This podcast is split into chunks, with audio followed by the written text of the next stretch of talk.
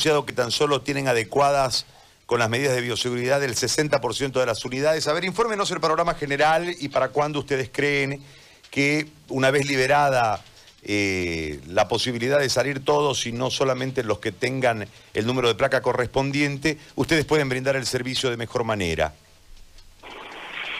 Eh, buen día, Gary.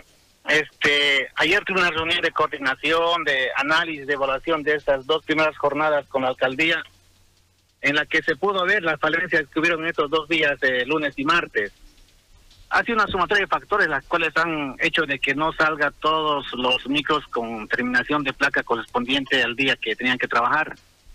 Porque bueno, entre ellas hay que enumerar de que eh, habíamos sugerido nosotros que eh, salgan todos sin distinción de placa, pero sin embargo nos impusieron que sea por terminación de placa.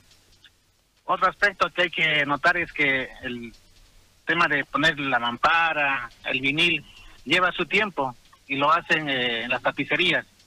Y cuando los micros iban a hacer colocar el vinil, la policía los detenía.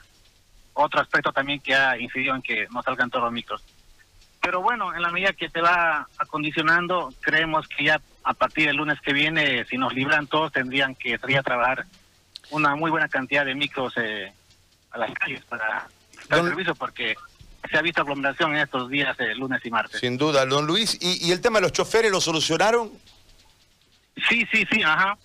Eh, este tema de los seguros eh, se están asegurando y es un tema interno de los sindicatos y las líneas en sí porque ese seguro jode por cuenta del eh, dueño del micro que asegura al conductor. Entonces, eh, en las líneas eh, se está haciendo ese trabajo de asegurarlo. ¿Y cómo han arreglado?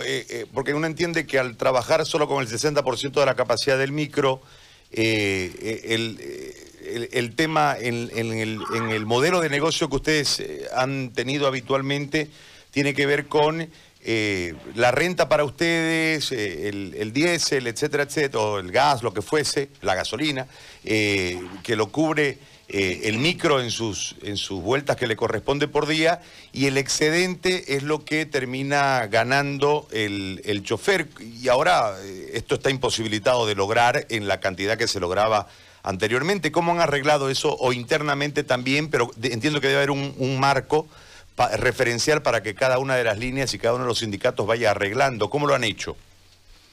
Totalmente. Este tema de que solamente al 60% de la capacidad de pasajeros que han permitido llevar ha hecho de que esto sea insostenible. Es inviable trabajar con esa cantidad de pasajeros. La ganancia prácticamente es nula. Es nula porque, bueno, ni al dueño ni al conductor en este momento le, está con, le conviene trabajar así hay una ganancia mínima, casi nada, pero bueno, hay que poner el hombro a la, a la ciudad, a esta pandemia, hay que colaborar y estamos en eso de que internamente ver de alguna forma arreglar, porque bueno, si hablamos en términos de utilidad... De, ¿Les han bajado, ¿les han bajado la renta? Eh, totalmente, sí, sí, ahorita no no hay renta fija, no hay un parámetro, porque bueno, eh, no no se puede sacar en estos días y también eso de repente ha incidido en que, bueno, muchos no han sacado su micro porque, bueno, es prácticamente a pérdida. Pero bueno, a ver, eh, hay que ver qué ocurre en el transcurso de los días que vienen, porque también de repente un poquito el tema del clima ha incidido que no, que no haya mucha gente, o, la verdad, pero es, es, es inviable trabajar con esa cantidad de pasajeros. Muy bien. Don Luis, yo le agradezco por este contacto. Gracias. No, gracias a usted. Muy amable. Don Luis Rebollo, secretario de Relaciones del Sindicato de Micro Santa Cruz. el